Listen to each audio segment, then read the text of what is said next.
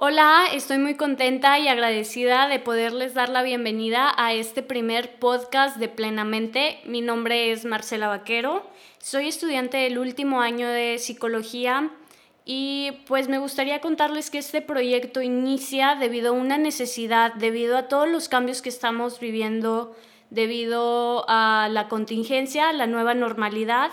Obviamente eh, mis trabajos escolares han cambiado demasiado y decidí aprovechar las tecnologías de la información para empezar a divulgar un poquito más de información acerca de eh, temas actuales de salud mental, psicología y eh, crear un espacio abierto donde se puedan realizar comentarios, eh, preguntar y todo sin hacer un juicio previo, ya que pues de esto trata la psicología, no podemos estar juzgando a las personas. Entonces, esta es la importancia de este primer tema, que muchas veces las personas no la cuentan como si fuera algo de, relacionado con la salud mental, pero realmente está íntimamente eh, ligado, que es este tema del racismo. Eh, bueno, ya todos sabemos qué ocurrió con George Floyd en Estados Unidos y hubo demasiadas manifestaciones en Estados Unidos y obviamente también aquí en México hubo quienes se levantaron tanto en redes sociales e incluso también hubo manifestaciones en calles, sobre todo eh, en contra de la Embajada de Estados Unidos en México, porque eh, ya sabemos que los latinos también viven mucho esta situación de racismo allá pero este tema sirvió para poner las cartas sobre la mesa del racismo en México. Muchas personas dijeron, no, pues es que aquí en México no vivimos el racismo de la misma forma porque no tenemos la misma historia que tuvo Estados Unidos con la esclavitud. Y en parte es correcto, sí, no tenemos la misma historia de esclavitud y segregación, pero no podemos negar el hecho que los españoles sí trajeron esclavos de África y esos esclavos no se regresaron realmente a sus países, sino que se quedaron aquí, eh, formaron familias aquí y eh, son un grupo, una minoría que a veces está prácticamente invisible ante los ojos de la mayoría de los mexicanos. Por dar un ejemplo, yo me enteré de una comunidad con estas características de ser afrodescendientes, eh, hace un año atrás cuando eh, tuve clases con un compañero que es originario de Oaxaca y me, contó sobre eh, esta comunidad, cómo se ha desarrollado y cómo ellos dentro de su lugar donde viven todo está bien, todo parece estar perfecto, pero cuando salen a otros estados ya viven temas más raciales ¿Por qué? Porque al no parecer realmente eh, nacionales, que sean de aquí, de México, eh, muchas personas incluso los han llegado a arrestar porque piensan que están indocumentados, que sus documentos son falsos. Y este es un tema meramente racial. Incluso el tema de los indígenas, siendo que nuestro país está construido o está o nació básicamente con toda esta cultura de nuestros indígenas, nuestras raíces, se ven súper afectados por este mismo tema, eh, pero las razones son completamente diferentes. Eh, es muy difícil encontrar o explicar cuáles son las razones, pero siendo que nuestro país eh, en su mayoría la gente tiene eh, este tipo de tez morena y sus facciones realmente pues cambian entre, entre regiones, entre, entre estados, pero el común denominador es nuestro origen. Y está cañón el hecho que simplemente ahorita hay demasiados indígenas que están en la cárcel, pero ellos no tienen ni la menor idea de ¿Qué pasó? ¿Qué están haciendo ahí? Están cumpliendo una condena y ni siquiera saben de qué delito se les acusó.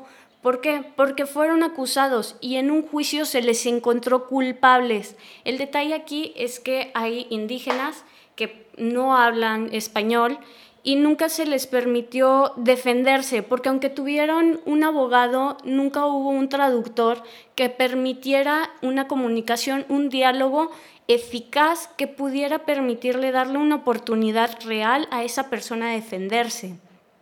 Igual em, son personas que muchas veces no tienen el acceso a la educación y no porque ellos no quieran, sino porque el gobierno no se ha encargado de asegurarles este derecho. Es una minoría que se está rezagando mucho y es algo que simplemente no deberíamos permitirnos perder, ya que nos da un valor tan grande a nuestro país.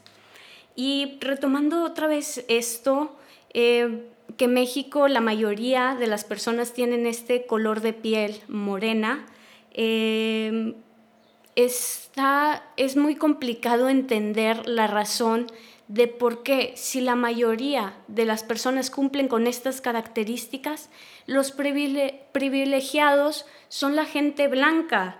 Digo, ¿por qué los blancos tienen mejor nivel económico, más posibilidades de un buen trabajo, eh, tienen acceso a mejor educación tanto básica como superior?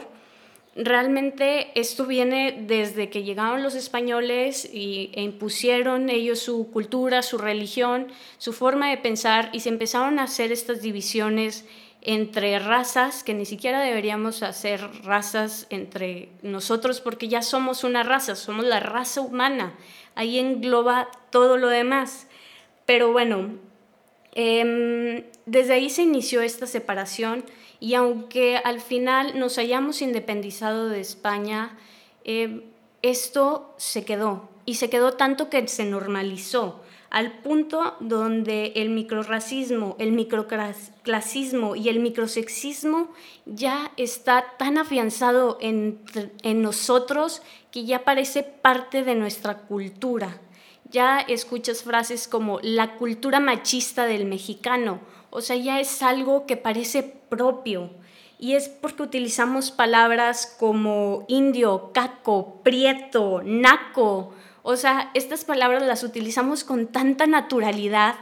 ¿Cómo podemos utilizar la palabra indio para referirnos a alguien que no sabe realizar cierta actividad cuando un indígena tiene la misma capacidad eh, cognitiva de realizar cualquier otra actividad? Simplemente a muchos la educación se les ha negado. Eh, la palabra caco, escuchas frases como, vámonos de aquí, hay demasiado caco, o deberían de subir los precios porque ya se está llenando de cacos. O sea, ¿qué estás tratando de decir? Que te da asco convivir con personas que tienen un estatus económico más bajo que el tuyo, eso realmente sí es un problema. Y realmente la palabra caco significa ladrón hábil. Entonces básicamente le estás diciendo ladrones a todas esas personas. Luego la palabra naco o nacido corriente, como muchos también dicen.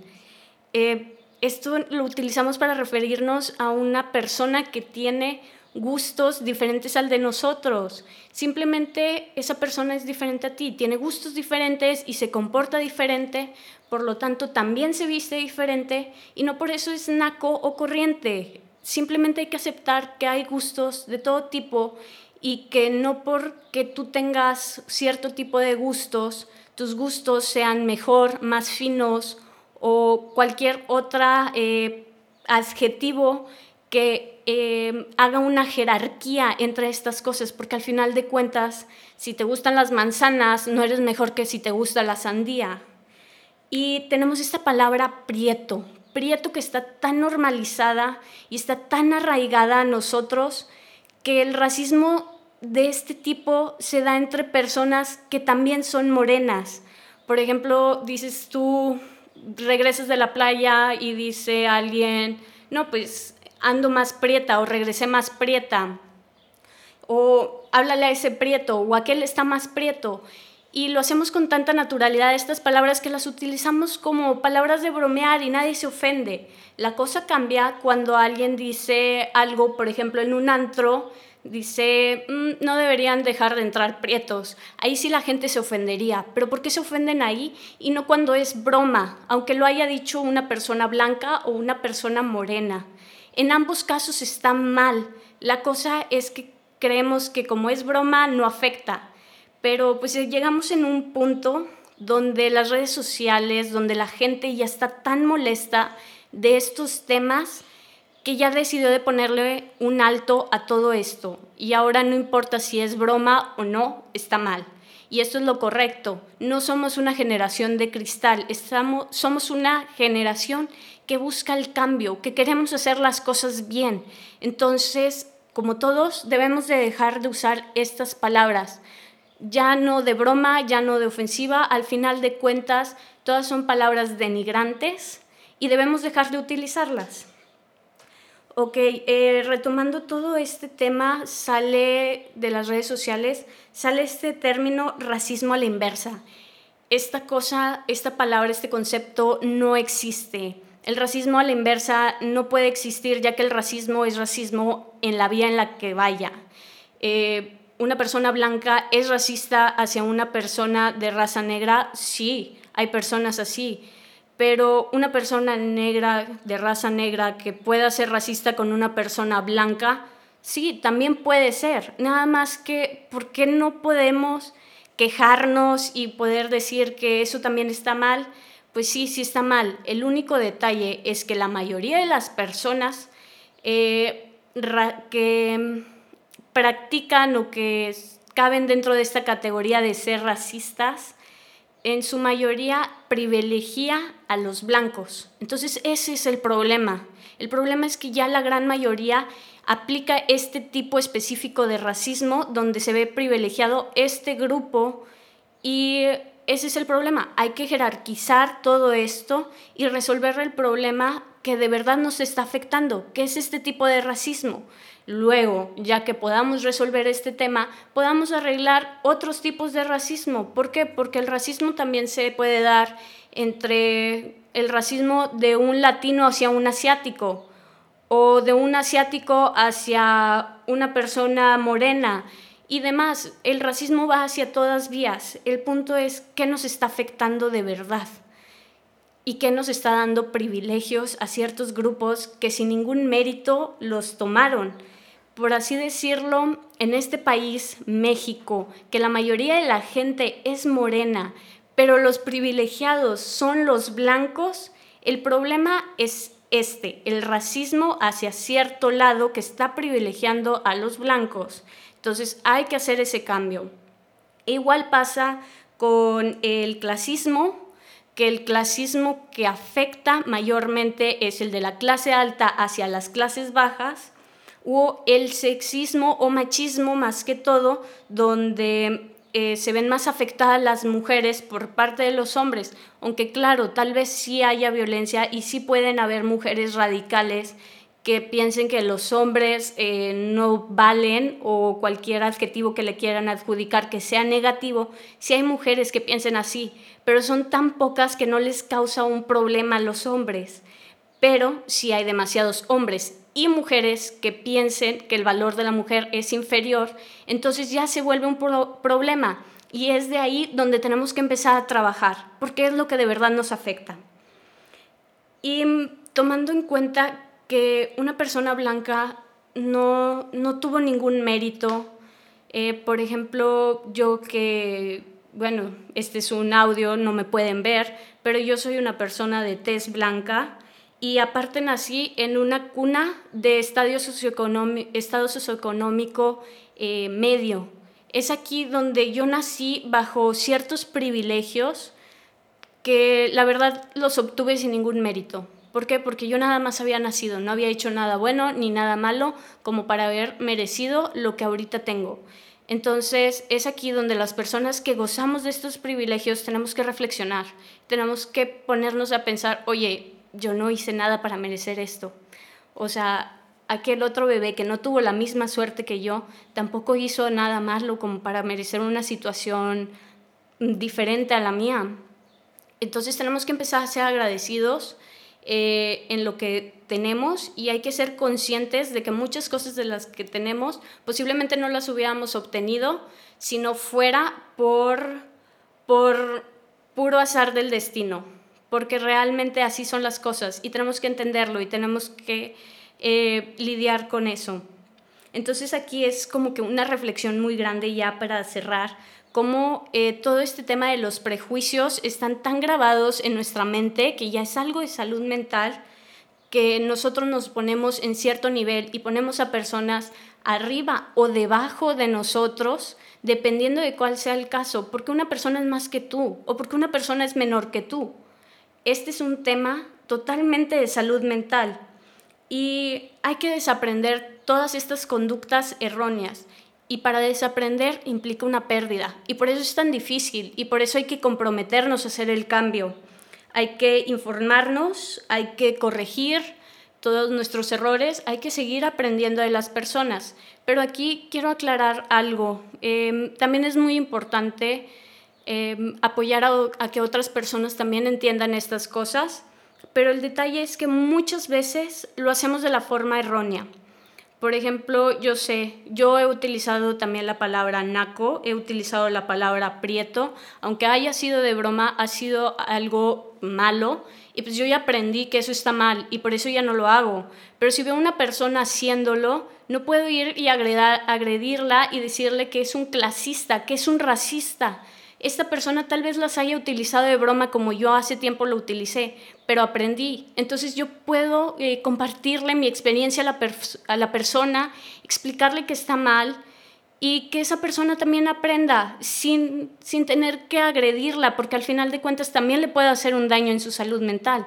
Y es lo que estamos viendo ahorita en redes sociales, donde personas que lo utilizan de broma em, se ven muy, muy, muy agredidas y yo comprendo, es algo que ofende, pero esa persona no tenía toda la intención, no tenía esa intención de hacer daño, pero sí estaba mal. Entonces simplemente hay que hacer la corrección y dejar que esa persona aprenda de sus errores. Otra cosa muy diferente es cuando lo hacen con todo el ánimo de ofender. Y ahí tampoco está bien agredir e irte directamente a la violencia, ni verbal, ni física, ni de ningún tipo. Pero tenemos que tomar en cuenta esta diferencia donde una persona no tenía la intención y simplemente no sabe o su educación ha sido de este tipo tanto que todavía no se puede dar cuenta de que está mal, bueno, podemos ayudarla a que abra los ojos y haga este cambio. Y con eso me gustaría cerrar este podcast. La verdad es que este tema da muchísimo para qué hablar. Estoy abierta totalmente al diálogo. Si una persona tiene una opinión igual o diferente a la mía, em, estoy dispuesta totalmente a escucharla. Si tienen alguna duda de lo que dije, eh, todo obviamente con respeto, que es lo más importante. Y espero les haya gustado y nos vemos próximamente en otro capítulo. Muchísimas gracias por escucharme. Hasta luego. Adiós. Muchas gracias por escuchar este episodio. Eh, te invito a que si te gustó lo compartas y que me sigas en redes sociales. Puedes encontrarme como plenamente. Nos vemos en el próximo episodio y saludos.